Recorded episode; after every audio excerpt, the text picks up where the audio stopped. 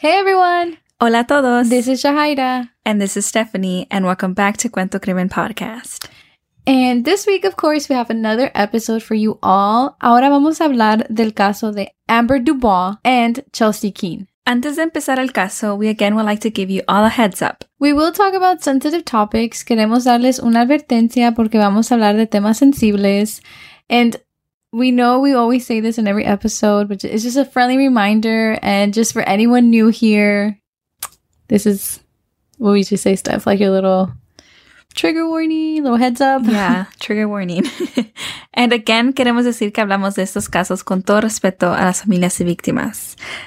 Now let's jump in.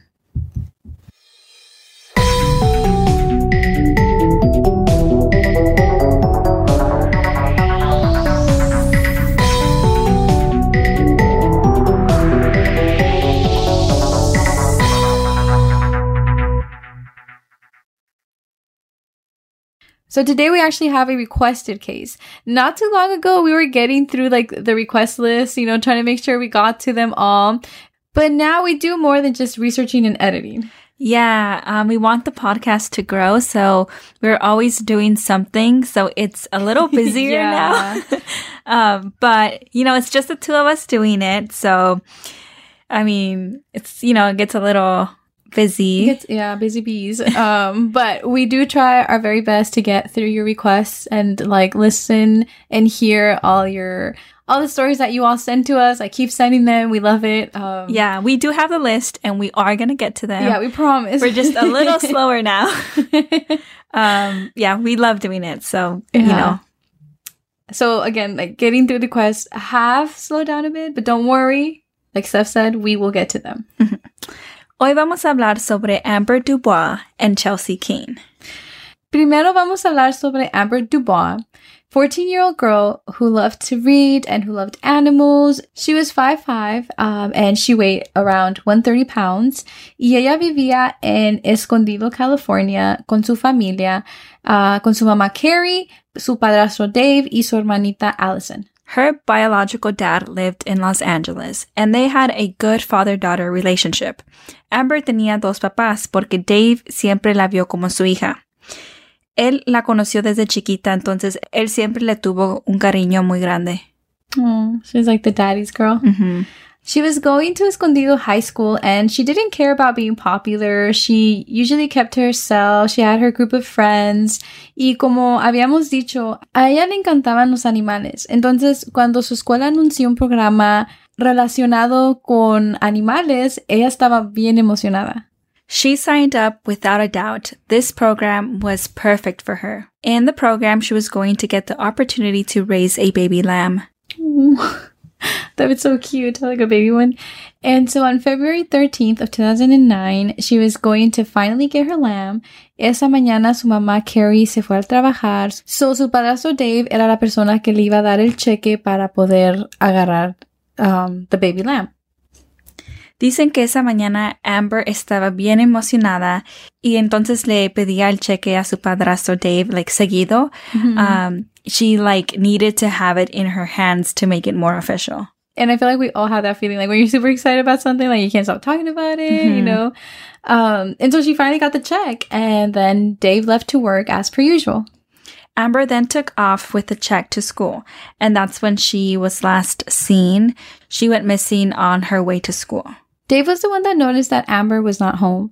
Esto se le hizo raro porque ya era hora de que Amber regresara. Él fue a la escuela para buscarla. Se encontró con la maestra de Amber y le preguntó si la había visto. The teacher said that Amber never showed up to school. Immediately, this rang alarm bells for Dave because Amber had perfect attendance. That was something that she was proud of. And it, you know, it was like a goal of hers that she always wanted to have. And so Amber wasn't the kind to skip school or anything like that. Especially on the day such as this one that she was going to go purchase her baby lamb. Mm-hmm. Dave le llamó a Carrie, and Carrie had, you know, that gut feeling. She automatically thought someone had her. Como dijo mi mamá, uno de madre siempre sabe. Mm-hmm. and so they start searching. Her biological dad leaves his job and goes to San Diego to help look. Her little sister Allison was looking too. And so many volunteers came together and they were helping, and even the police was helping too. But nothing was coming up. No tips. No había ninguna pista. No security videos to help the case. There was one sighting of her in front of the school, but that didn't really help the case move forward. It was just kind of stuck there, you know? Mm-hmm. And so in a split second, everything changed for her family. And of course, the investigators did look into the family because it is known that a family member or someone close to the person might have done something. Yeah.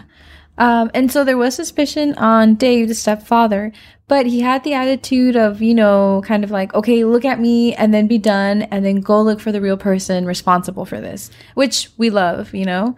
Yeah, like his story was a little complicated porque todos pensaron que Dave fue a trabajar ese día, pero en realidad él no fue a trabajar y fue al gimnasio y a ver una película.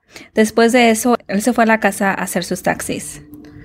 Y los investigadores lo entrevistaron, también tomaron fotos de su cuerpo para asegurarse que no tenía marcas, you know, like any bruises, scratches, that she was maybe fighting back. Yeah, and he also took eight polygraphs and nothing. Like he was just doing everything mm-hmm. that they were asking him to do, and he was just like, yes, like just hurry up and do it Yeah. so we can focus on like the real person. Y es como decimos, el que no esconde nada, like, no teme nada, mm-hmm. you know? So he was like, of course, he had nothing to hide. So he was confident that he was Yeah. going to pass with flying colors. And so then six months later, they bring search dogs into the pictures. And so the dogs first lead them to the school.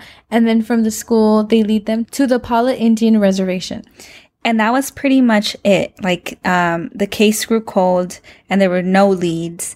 And honestly, just time and time was passing. Yeah. It must be super frustrating, like day in, day out, and your daughter's not home and you just, like, what can you really do? I mean, Yeah, you it, it broke a whole family. Yeah.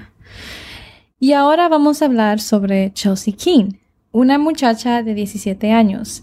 Ella era estudiante de honores and she ran cross country. On February 25th, 2010, uh, a little bit over a year, I think, Yeah. um, since Amber's disappearance. Um, well, Chelsea went on an afternoon run at Rancho Bernardo Community Park near Lake Hodges, which happened to be only 10 miles from where Amber went missing. Just kind of like relatively close, still like in the same area. Y lo mismo, ella no regresaba a su casa y sus papás se estaban preocupando. Chelsea no estaba contestando y los papás llamaron a sus amigos, pero nadie sabía nada de ella. Then they checked to find my iPhone, and that's when they saw that she was at Rancho Bernardo Community Park. And then that's when um, the father heads over. And when he gets there, he finds her car parked and he gets closer, peeks in. He sees that her phone is right inside. So he runs into the trail screaming for his daughter. And I don't know, I feel like personally, me, if I saw that like they left their phone in the car, I would I would just be so alarmed. Like, how do you find someone without their phone? Yeah, nowadays? and then like at a trail too. yeah, Um, I mean, I'm sure like they maybe thought like she could have been injured, yeah, fell, lost the or- way. Yeah. So um, I don't know. It's it's a scary situation. yeah. And so at this time, they also call the police because they know something is wrong. Either she's injured or she's missing. Like, you know, they called for help. And so he runs and screams and he's not getting any answers back. Now the police are informed, and again, lots of volunteers came together. And Amber's mom, Carrie, hears that there's another girl missing, and she immediately feels her pain. Um, I feel like she was also probably still grieving her daughter, you know? And she later joins the King family as they look for their daughter, Chelsea. Um, and we do want to say that uh, Amber's case didn't really get too much media attention in the beginning, and Chelsea's case, like from the very beginning, Blew up. Yeah, blew up. And I mean, that's what we kind of want to do here. We want to like um, show that sometimes authorities um, treat cases differently. So we just wanted to point that out. And so during the search, um, they eventually come across underwear, socks, and uh, her shoes. And they send it into the lab and they found DNA on the underwear. And the DNA was a match to John Albert Gardner III. And the record that they had on this person goes back to 10 years. And he was basically on parole and he had like over 100 parole violations. Previously, he was in prison for six years for beating and sexually assaulting a girl that happened to be his neighbor at the time. Uh, but he got out in five years on good behavior. And see, this is like my problem.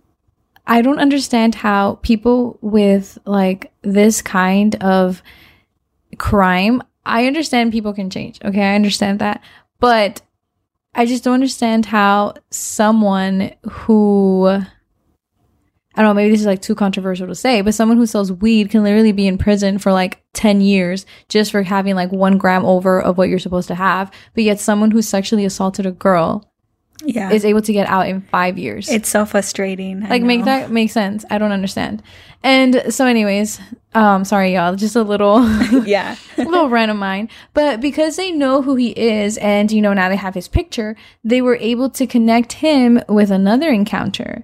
And that encounter was with Candice Moncayo, who was running at the same trail as Chelsea, and she was there two months earlier when she got attacked. Y ella en ese momento pensó que él la iba a violar. Ella le dijo, vas a tener que matarme. She was not going down. Yeah, pretty much she's saying she's gonna fight until the end. Uh, and the scariest part is que él le contestó, and I quote, that can be arranged. And that's so scary. Yeah, Uh, like, oh, traumatizing. yeah. yeah. traumatizing. Or just like how like simple, like, okay, yeah, I'll do that too. Like just the extremes people will go to. Uh, but she knew kickboxing and managed to fight him off. And I think she punched him on the nose and she managed to run away. She reported it and then she was able to identify him after they showed her a picture of John Gardner. And of course, you know, when the police come to him and like they're asking him questions, he denies everything. Um, but ultimately, he still got arrested. Lo entrevistaron y él negó todo. Incluso dice que las autoridades lo iban a querer conectar al caso de Amber. But in that moment, we don't think the investigators were thinking that. Yeah, they were not like thinking of that. They were only really like asking him about Chelsea, Chelsea. and he was the one that kind of like Brought Amber into Yeah. the picture. And he was just so offended about being arrested. The audacity, I'm telling you. Um, and then, you know, fast forward 48 hours later, they found the body in a shallow grave near the lake, and it was confirmed to be Chelsea's. And he was charged for murder of Chelsea King and the attack on Candace. And there was speculation. Carrie didn't believe that he could be connected to Amber's disappearance. But later on, John Gardner agreed to tell investigators where he buried Amber, but he would only confess if they took the death penalty off the table for the murder of Chelsea King. Yeah, because the death penalty was definitely a possibility for the murder of Chelsea King. And I guess this was kind of like his way to, like, you know, make a deal. Mm-hmm. Yeah. And yeah, this was a big choice to make. The state had to decide what to do, and they also had to talk to the King family because essentially this affects the sentence of the murderer of their daughter. Um, so like if they accept this, he won't get the maximum sentence. But um the King family gives the blessing and so, you know, the state decides to make the deal. Ellos querían saber dónde estaba Amber y si era cierto. And John Gardner takes them to the Pala Indian Reservation, just a mile from where the dogs had previously took the investigators to. Yeah. Um which is kind of crazy how they weren't able to like find her the first time, you know? Mhm. And after 13 months of her disappearance, the remains were confirmed to be Amber's. And he pleads guilty for the murder of Chelsea King, the murder of Amber Dubois, and the attack of Chelsea Moncayo. But Carrie, which is Amber's mom, wanted more. She wanted to know more. Carrie got to talk to him after making her way into it. So when she talks to him, which I think is so brave of her to do, to face the person that murdered your own daughter, I think that takes a lot of A lot of guts. a lot of guts and and even just like to want to get to know more, you know, like that's that's a lot. That's a, yeah, yeah, that's a lot. So she goes in there and she knows how to act because like they told her how she should act. Um, like just ask questions, don't get emotional. Uh, so she was told to do that Yeah. if she really wanted to get answers. And so that's what she did. She asked him uh, to walk her through his day that day, like what happened. And so he started off by saying he was driving around 7 a.m. and he spotted her walking alone. He pulled over and told her he had a knife. He also said he had a gun and asked her to get inside the car. She responded by saying, Are you kidding? And he was, No, get the in the car. That must have been really, really scary. Like her response, like, "Are you kidding me?" But at the same time, it's kind of like in the moment, you're kind of just like, "Oh my goodness!" Like, esto de verdad está pasando en mi vida, you know. Mm-hmm. And so, you know, she gets in the car and he drove to the remote area, and he says that she asked him to play music, and it was a 40 minute ride.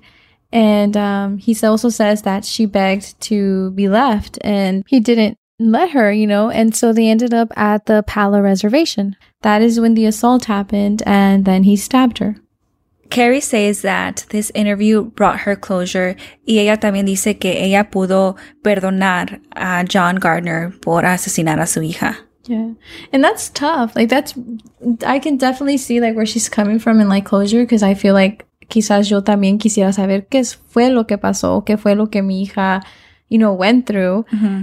And then the whole idea of forgiving and letting go, like wow, like that's it's amazing in a way because it, it's kind of like she found what she needed out of this horrible incident, you know? Mm-hmm. Yeah. Es algo that you really need to have strength to yeah. do. Um, porque dice que ella quiere vivir su vida en paz, you mm-hmm. know? Um, vivir, vivir y no estar enojada. Yeah. And I really get that, but I, I do think it's such a tough thing to do yeah. to forgive. Give, yeah. I understand like knowing, but like forgiving. Maybe by like forgiving, she means kind of just at peace with it, mm-hmm. you know? Like accepting. Accepting. Yeah, there you go.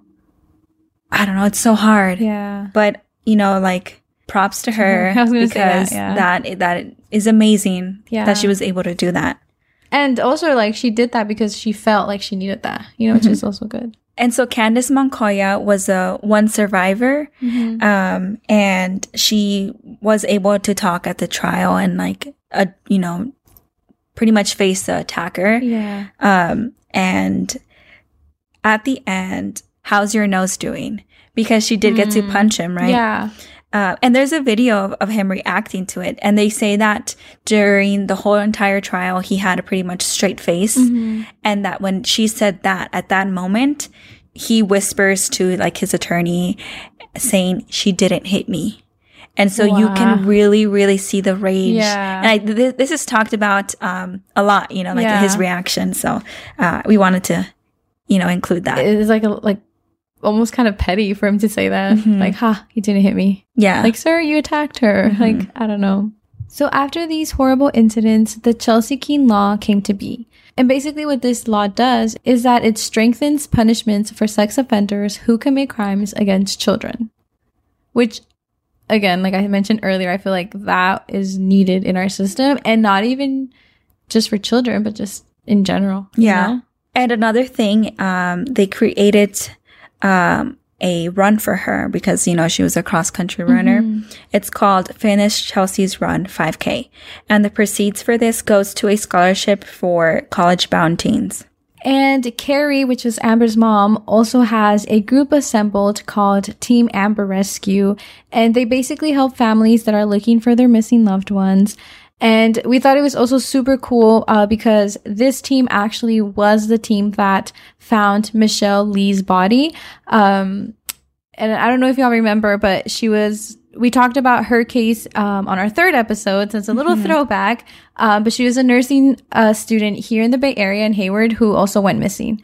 And so I think it's just like mind blowing how, you know, here we are reading about how Carrie was the one who brought peace to Michelle Le's family. Yeah. It's so nice, but it's also so sad to see mm-hmm. that these families are brought together or like they get to meet each other because of tragic events. Yeah. No, yeah, for sure. But it, it is really nice to see um, the communities come together yeah. and help each other and, you know, kind of be there for each other.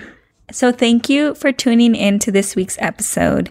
We will see y'all next week. And shout out to the person who requested. And again, if you have any requests, make sure to send them on over our way, either through Twitter or Instagram. Thank you. Bye.